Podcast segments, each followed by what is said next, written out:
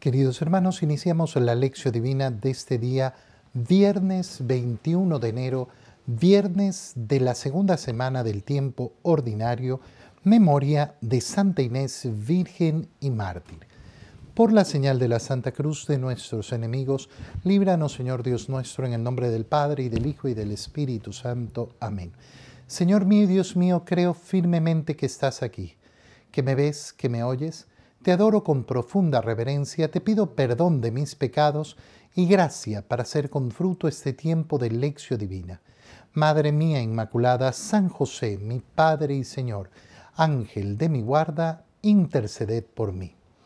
Continuando en este día con la lectura de la primera carta de eh, el profeta Samuel, leemos el capítulo 24, versículos 3 al 21. En aquellos días, Saúl tomó consigo tres mil hombres valientes de todo Israel y marchó en busca de David y su gente, en dirección de las rocas llamadas las cabras, monteses, y llegó hasta donde había un redil de ganado, junto al camino. Había allí una cueva y Saúl entró en ella para satisfacer sus necesidades. David y sus hombres estaban sentados en el fondo de la cueva. Ellos le dijeron, ha llegado el día que te anunció el Señor cuando te hizo esta promesa. Pondré a tu enemigo entre tus manos para que hagas con él lo que mejor te parezca. David se levantó sin hacer ruido y cortó la punta del manto de Saúl. Pero a David le remordió la conciencia por haber cortado el manto de Saúl y dijo a sus hombres, Dios me libre de levantar la mano contra el rey, porque es el ungido del Señor. Con estas palabras contuvo David a sus hombres y no les permitió atacar a Saúl. Saúl salió de la cueva y siguió su camino. David salió detrás de él y le gritó, Rey, Señor mío. Y cuando Saúl miró hacia atrás, David le hizo una gran reverencia inclinando la cabeza hasta el suelo y le dijo, ¿por qué haces caso a la gente que dice, David trata de hacerte mal? Date cuenta de que hoy el Señor te puso en mis manos en la cueva y pude matarte, pero te perdoné la vida, pues me dije, no alzaré mi mano contra el rey, porque es el ungido del Señor. Mira la punta de tu manto en mi mano. Yo la corté y no te maté. Reconoce pues que en mí no hay traición y que no he pecado contra ti.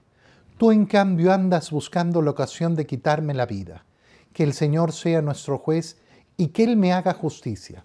Yo no alzaré mi mano contra ti, porque como dice el antiguo proverbio, los malos obran mal. ¿Contra quién has salido a guerrear, rey de Israel? ¿A quién persigues? ¿A un perro muerto? ¿A una pulga? Que el Señor sea el juez y nos juzgue a los dos, que Él examine mi causa y me libre de tu mano. Cuando David terminó de hablar, Saúl le respondió, ¿Eres tú, David, hijo mío, quien así me habla? Saúl rompió a llorar y levantando la voz le dijo, Tú eres más justo que yo, porque solo me haces el bien mientras que yo busco tu mal. Hoy has demostrado conmigo tu gran bondad, pues el Señor me puso en tus manos y tú no me has quitado la vida. ¿Qué hombre que encuentra a su enemigo le permite seguir su camino en paz? Que el Señor te recompense por lo que hoy has hecho conmigo. Ahora estoy cierto de que llegarás a ser rey y de que el reino de Israel se consolidará en tus manos. Palabra de Dios. Fíjate cómo, eh, fíjate cómo eh, al continuar esta historia entre Saúl y el rey, eh, y el rey David, que todavía no es el rey David, sino eh, ese servidor del rey. hemos visto el día de ayer cómo después de que Jonatán, el hijo de Saúl, le habla a su padre, el rey, lo convence de que no busque matar a David. Pero sin embargo, como ya anunciábamos ayer, ojalá la historia hubiera terminado allí. La historia no termina allí ¿por qué? Porque Saúl continúa efectivamente con esa profunda envidia. Se entera efectivamente de que David es aquel elegido por el Señor. Y la rabia, ¿cuál es? Perder su poder. Oye, qué importante, qué importante verdaderamente es darnos cuenta de que el poder, toda persona tiene poder. Toda persona tiene poder, aquella persona que dice, no, yo no tengo poder ninguno sobre nadie. No, no, todos tenemos y ejercemos un poder. En primer lugar, yo tengo ese poder sobre mí mismo. Yo soy quien me gobierna a mí mismo. Entonces, eh, eh, qué importante es eh, darnos cuenta de que tenemos que saber, saber muy bien cómo se ejerce el poder, cómo tenemos, cómo tenemos que tenerlo en nuestras manos. Por eso, ayer ya hablábamos de esa humildad que es tan necesaria. Es humildad para saber ejercer el poder que tenemos. Cuando una persona dice, por ejemplo, esta es mi vida y yo hago lo que me da la gana, tiene que tener mucho cuidado, porque puede estar ejerciendo muy mal el poder sobre su vida. Cuando nos toca tener un poder en cualquier circunstancia, hay que demostrar efectivamente la humildad que tenemos en, en primer lugar, en estar dispuesto a dejar ese poder en cualquier momento. Una persona que quiere aferrarse a un poder es una persona que ha extraviado mucho el camino. Y esto se da en todo ámbito en todo ámbito. Por ejemplo, mira, dentro de la iglesia, cuando una persona está a cargo de una responsabilidad y no quiere dejarla nunca, porque piensa que eh, le pertenece, bueno, qué peligro, qué peligro. En las parroquias, por ejemplo, ocurre mucho, ¿no? Ocurre mucho en los grupos, eh, ocurre mucho en, los movimientos, encontrarse eh, con esa actitud. Por eso es importantísimo siempre ese, ese, ese ciclo donde hay personas que pasan a coordinar, que pasan a tener el control, que pasan a tener el mando del gobierno y después cambian. Es importantísimo eh, ese ciclo y ese intercambio, porque si no, lógicamente que sabemos que el peligro para nuestra alma puede ser muy, muy grande y hay que tener mucho, mucho cuidado. ¿Qué nos está contando el primer libro de Samuel? Estamos en el capítulo 24 eh, ya. Saúl toma consigo a tres mil hombres valientes de todo Israel y marcha para buscar a David. ¿Por qué? Porque lo quiere matar. ¿Dónde, eh, eh, eh, ¿Dónde van? A las rocas llamadas las cabras monteses. Entonces ya sabemos de dónde surge esa expresión de eh, las cabras monteses, las cabras salvajes, las cabras eh, rebeldes, refiriéndose eh, a, esa rebeldía porque veía a David como el rebelde, ¿no? y llegó hasta donde había un redil de ganado junto al camino y había una cueva. Y Saúl entra a la cueva para hacer sus necesidades, es decir, para hacer sus necesidades biológicas. Fíjate, eh, fíjate eh, qué bonito es esto. ¿Por qué?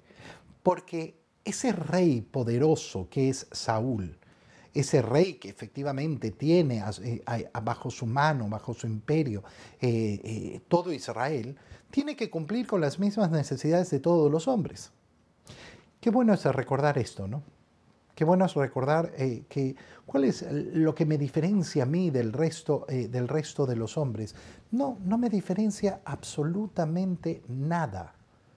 No me diferencia absolutamente nada. Como todos los hombres yo tengo que respirar, como todos los hombres yo tengo que comer, como todos los hombres tengo mis necesidades. Qué importante es esto cuando entra en nuestro corazón esa idea de que yo puedo ser distinto, de que yo puedo ser especial. No, mira, todos los hombres nacen, todos los hombres necesitan eh, eh, ciertas cosas para vivir y todos los hombres mueren. Cuando entra en la cueva, David está con sus hombres en esa cueva. Y los hombres le dicen, ha llegado el día que te anunció el Señor. Fíjate cómo se presenta esta idea. ¿eh? Se presenta esta idea como una tentación muy grande y muy profunda. ¿Por qué? Porque, oye, el Señor te lo ha puesto en las manos. El Señor ha permitido que suceda esto para que tú puedas vengarte de tu enemigo. Esta es una típica tentación que nos puede llegar en cualquier momento. En cualquier momento se nos puede producir creer que no, esta es la voluntad del Señor. ¿Qué es lo que tenemos que tener siempre claro? La voluntad del Señor nunca es el mal. Nunca. nunca es el mal. No tenemos que hacer el mal. Y entonces qué importante efectivamente eh, eh, tener en nuestro corazón una gran conciencia, por más que el mundo nos siga, no, pero si, si, el Señor no hubiera querido que suceda esto, entonces no lo hubiera permitido. No, no, no, no, no. Porque eso sería como decir que el Señor ha quitado del mundo todo mal y toda tentación. Y eso no ha ocurrido. Nuestra salvación no ha sido a través de la eliminación del mal. Nuestra salvación no ha ocurrido a través de la eliminación de las tentaciones. No, de ninguna manera. Nuestra salvación ha ocurrido, por el contrario, justamente con, eh, esa asunción del el mal para convertirlo en una ocasión de bien. Eh, pondré a tu enemigo entre tus manos para que hagas con él lo que mejor te parezca. Esto era lo que le había anunciado el Señor. El Señor le ha anunciado efectivamente que pondrá en sus manos a su enemigo. ¿Para qué? ¿Para matarlo? No, para que haga lo que a él mejor le parezca. ¿Qué es lo que está probando el Señor? ¿Qué es lo que hay en el corazón de David? Has tenido la oportunidad de vengarte y la has utilizado o has decidido hacer el bien. Has decidido actuar de acuerdo al, al, criterio de Dios y no al criterio de los hombres. David decide actuar de acuerdo al criterio de Dios. David decide actuar entonces en la inmensidad. David se levanta sin hacer ruido. Eh, en un principio sigue la tentación y corta la punta del manto de Saúl pero inmediatamente le remuerde la conciencia. Qué importante tener una conciencia muy viva. Qué importante tener una conciencia muy activa. Qué importante que nuestra conciencia nos recuerde siempre qué es lo que estamos haciendo, qué es lo que estamos buscando. Y le remuerde la conciencia. Eh, eh, ¿Por qué? Porque dice, Dios me libre de levantar la mano contra el rey, porque es el ungido del Señor. ¿Quién era el rey de Israel? El rey de Israel era aquel que había sido ungido por el profeta, es decir, había sido ungido por parte del Señor. Oye, qué importante, qué importante darnos cuenta de que nos estamos enfrentando a un mal rey, de que nos estamos enfrentando a un rey que ya ha sido rechazado por el Señor. ¿Por qué? Porque no ha cumplido lo que el Señor le ha pedido, porque se ha dado la vuelta en contra de su mismo Dios. Pero aún así sigue siendo el ungido del Señor. A veces es muy difícil entender esto. A veces es, difícil entender eh, eh, dónde, dónde está el límite de buscar la justicia y también darnos cuenta darnos cuenta de que, a ver, eh, yo, yo tengo una responsabilidad. Te pongo el ejemplo eh, con respecto a mi situación sacerdotal. Yo soy un sacerdote diocesano que he prometido obediencia a mi obispo. Imagínate que el día de mañana venga un obispo que sea un poco chiflado, loco, que, que se ponga a hacer cualquier, eh, cualquier locura. Bueno, tendré que, eh, tendré que ver qué es lo que sucede, tendré que eh, eh, acudir a las instancias necesarias para hacer las correcciones necesarias. Pero al final del día, yo tendré que obedecer a mi obispo. ¿Por qué? Porque el obispo es aquel que el Señor ha colocado al frente de la iglesia local, de esta iglesia, en, en mi caso, de Guayaquil. No, es que no me parece porque mira las locuras que está haciendo. Tú no eres el obispo. Y lo único que me podrá eh, ordenar el obispo y que yo no deberé cumplir jamás, jamás, es si me ordena pecar. Si me ordena pecar, entonces ahí no. No hay ninguna autoridad que me pueda ordenar pecar. Ese es el punto de quiebre de la autoridad. La autoridad legítimamente constituida se protege, se defiende y se, y, se la obedece, excepto en el caso de que me ordene pecar. En ese momento se acaba toda autoridad, incluso la de los padres. Un hijo tiene que obedecer a sus padres, sí. Pero si su padre le ordena pecar a su hijo, entonces el hijo no tiene ninguna obligación de cumplir lo que le está diciendo eh, su padre. Saúl salió de la cueva y siguió su camino y David sale detrás de él y entonces se le dice, Señor mío, Rey mío, y mira atrás Saúl y ve a David. Y David, ¿qué hace? Le hace una gran reverencia. Y entonces le muestra que él no es su enemigo. Oye, ¿cuántas veces podemos estar confundidos con respecto a quién es nuestro enemigo? Porque no hemos tenido la humildad, porque no hemos tenido la capacidad de entrar en un verdadero diálogo. Hay que tener cuidado con esa fabricación de enemigos que a veces tenemos en nuestra mente. Mucho, mucho cuidado. Y le dice David, yo no voy a alzar la mano contra el rey, porque es el ungido del Señor. Mira, te he tenido en mis manos. Le muestra cómo ha cortado el, borde de su, de su manto. Eh, eh, pero no, no lo voy a hacer a pesar de que tú, de que tú sí eh, estás buscando hacerme daño. ¿Y qué hace David? Hace algo precioso.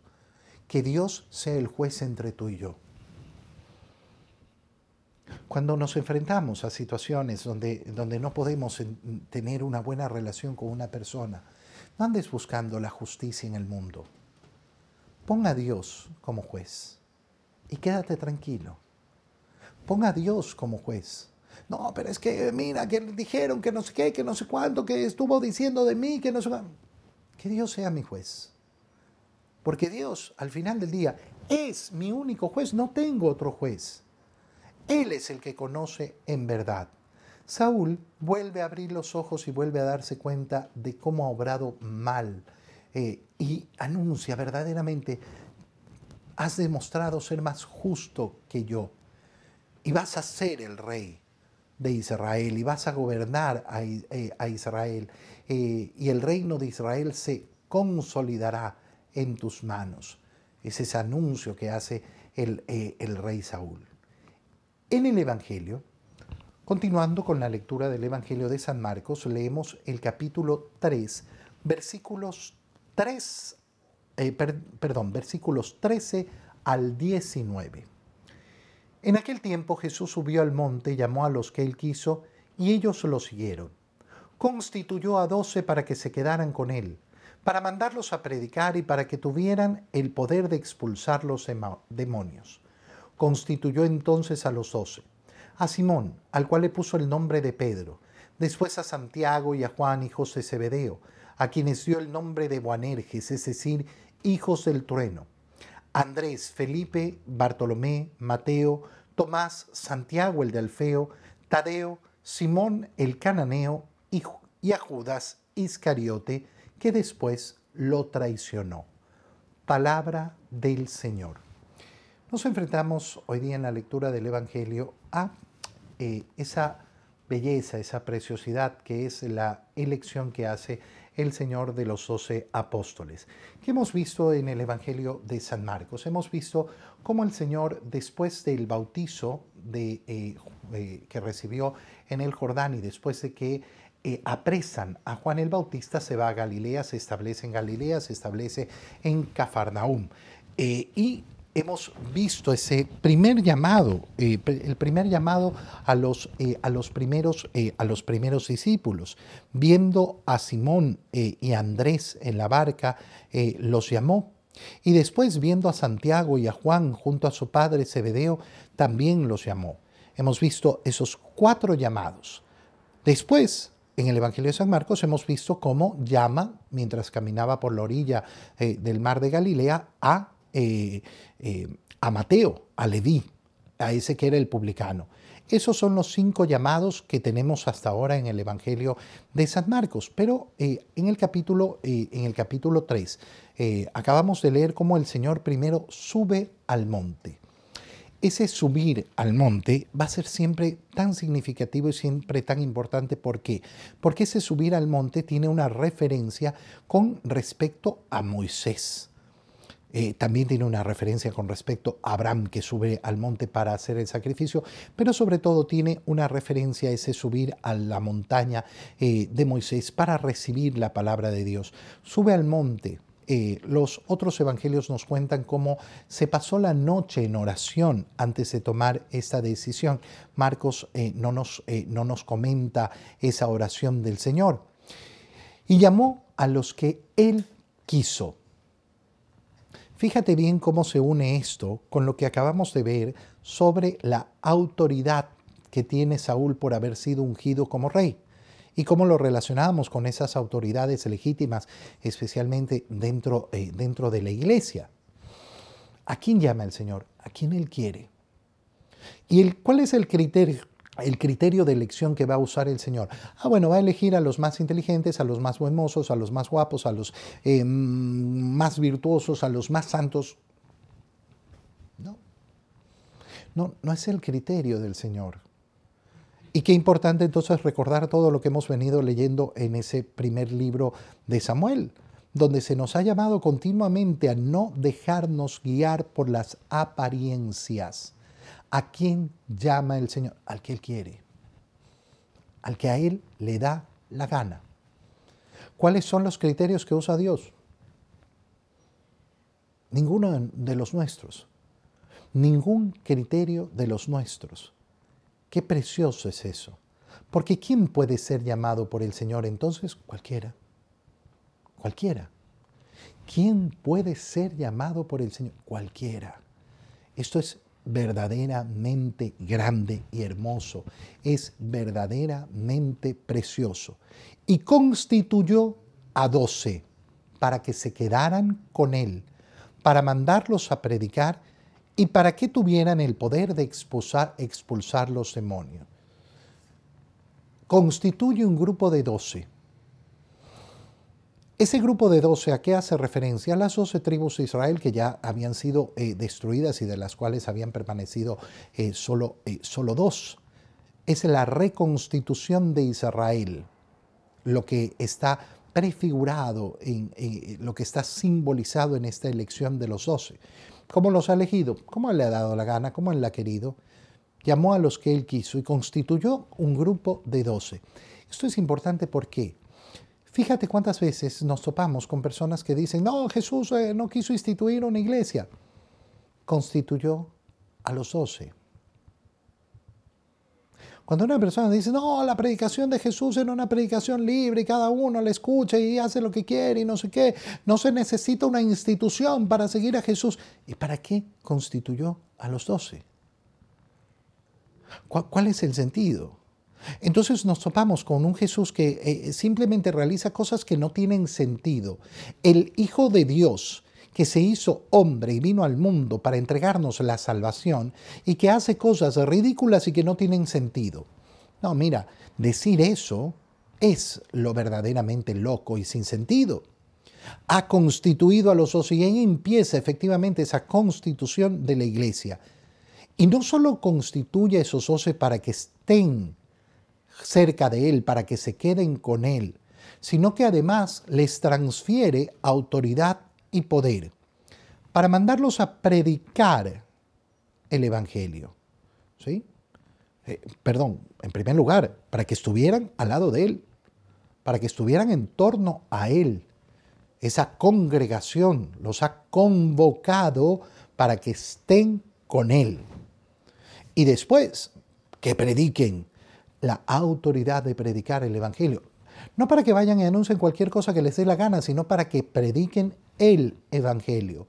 Con lo cual, esto no se trata de que, bueno, es que según yo, es que según mi opinión, es que a mí me parece, es que según mi interpretación.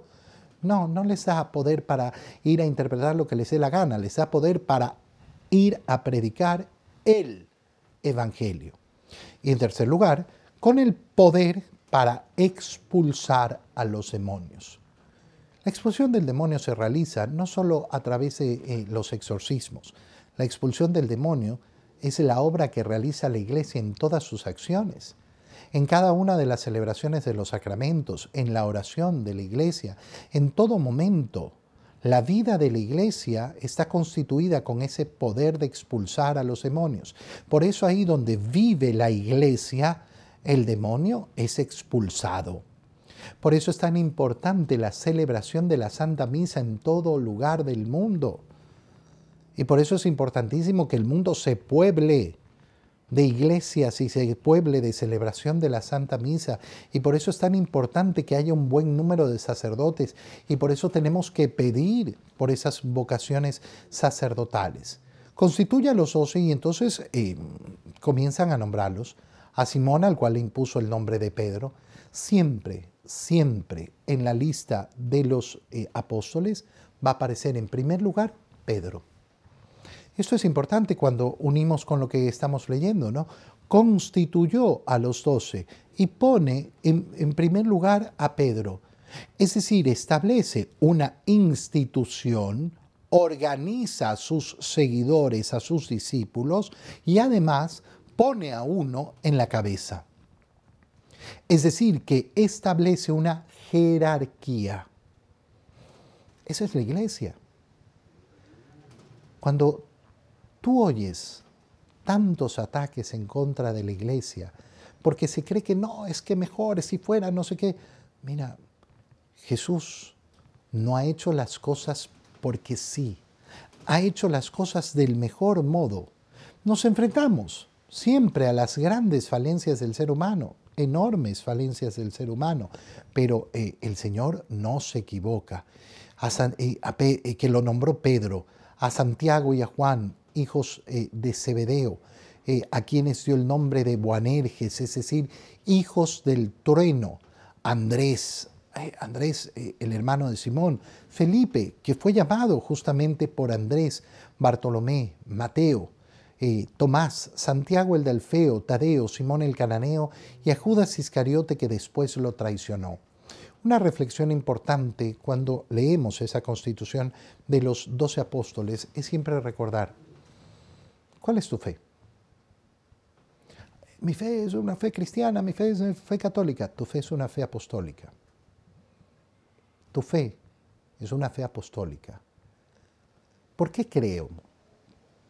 Yo creo porque le he creído al final del día al testimonio que dieron los apóstoles, transmitido de generación en generación. No hemos recibido el testimonio de Jesús, Tú y yo no hemos recibido el testimonio de Jesús, no. Tú y yo hemos recibido el testimonio de estos apóstoles que fueron elegidos, constituidos para estar cerca del Señor, para predicar el, eh, Evangelio y para expulsar a los demonios. Qué cariño que le tenemos que tener a los apóstoles y qué importante es darnos cuenta de esto. Cuando una persona piensa en una fe individual que eh, eh, se hace a su antojo, a sus ganas, es que no ha entendido nada no ha entendido. No, es que a mí me parece. Bueno, entonces tienes tu fe inventada. Yo no, no, no, no, no, no, no tengo deseos de inventarme una fe. Lo que tengo es el deseo de vivir la fe que me han transmitido los apóstoles, porque en su testimonio yo he creído. Te doy gracias, Dios mío, por los buenos propósitos, afectos e inspiraciones que me has comunicado en este tiempo de lección divina te pido ayuda para ponerlos por obra. Madre mía Inmaculada, San José, mi Padre y Señor, Ángel de mi guarda, interceded por mí. María, Madre de la Iglesia, ruega por nosotros. Queridos hermanos, que tengan todos un feliz día.